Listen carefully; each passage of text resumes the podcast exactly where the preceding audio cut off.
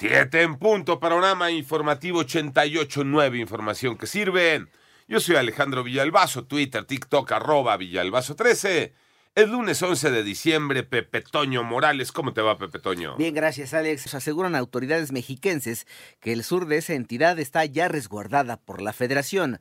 José Antonio Aranda. La gobernadora del Estado de México, Delfina Gómez, informó que solicitó al gobierno federal apoyo para que fuerzas de seguridad permanezcan en el sur de la entidad con el objetivo de que junto con la Policía Estatal se resguarde a los habitantes de esa región después de que se registró un enfrentamiento entre comuneros e integrantes del grupo criminal La Familia Michoacana en Tezcaltitlán que dejó 14 personas muertas, 10 de ellas presuntos criminales. Solicito al gobierno federal a través de la Secretaría de la Defensa Nacional, de la Secretaría de Marina, de la Secretaría de Seguridad y Protección Ciudadana y a la Guardia Nacional la presencia permanente de las fuerzas federales en la región para cuidar y proteger a nuestros pobladores. Para 88.9 Noticias, Antonio Aranda. Este domingo, José Luis González Mesa, uno de los abogados de Joaquín, el Chapo Guzmán, informó que falleció a los 94 años la señora María Consuelo Loera Pérez, madre del ex líder del cártel de Sinaloa y abuela de los llamados Chapitos, actuales líderes de ese mismo grupo delincuencial. Por otro lado, la Secretaría de Seguridad Ciudadana de la Ciudad de México informó que este domingo se registró una agresión a balazos que dejó un saldo de dos muertos y ocho heridos en el centro deportivo de la colonia San Juan Ixtayopan, ubicado en la alcaldía de Tláhuac. Esto mientras eh, se llevaba a cabo un partido de fútbol soccer.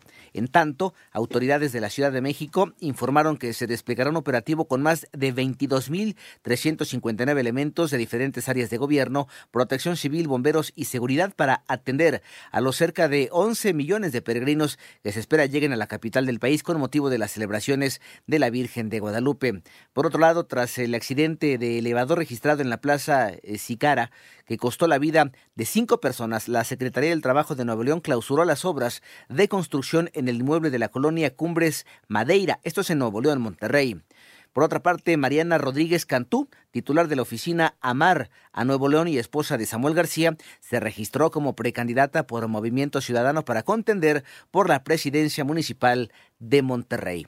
Hoy inician las tareas de búsqueda y recuperación de mineros del Pinabete en Coahuila. Ivonne Menchaca. La Coordinadora Nacional de Protección Civil, Laura Velázquez, y especialistas de la Comisión Federal de Electricidad en la mina del Pinabete han excavado y retirado 2.3 millones de metros cúbicos de suelo y roca y han realizado 1.167 perforaciones con longitud acumulada de más de 47 kilómetros, así como 128 explosiones controladas bajo la supervisión de la Sedena durante más de 11.000 horas de trabajo ininterrumpido. Tras los esfuerzos de excavación, se han alcanzado de manera segura las galerías de la mina, ubicadas a 62 metros de profundidad con respecto al terreno natural por lo que este lunes el personal de la Fiscalía General del Estado de Coahuila podrá ingresar y dar inicio al crucial proceso de búsqueda y recuperación de los 10 mineros que quedaron atrapados. 889 Noticias, Ivonne Menchaca Sarmiento. La Unión Europea acordó la primera regulación de inteligencia artificial en el mundo occidental, con el fin de establecer medidas de seguridad para evitar que la tecnología se use con fines represivos, de manipulación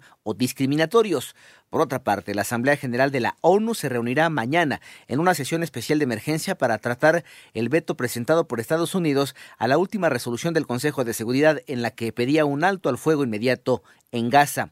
En tanto, los presidentes de Venezuela y Guayana se reunirán en San Vicente y Granaditas para atender la tensión fronteriza ante la disputa por la región del Esequibo que ha estado en controversia territorial desde hace ya más de un siglo. Javier Milei, en otra información, asumió ya este domingo la presidencia de Argentina ante jefes de Estado de varios países latinoamericanos invitados y con una alta multitud que lo esperó al exterior del Congreso, vestidos todos ellos con camisetas de la selección de fútbol y ondeando banderas de Argentina.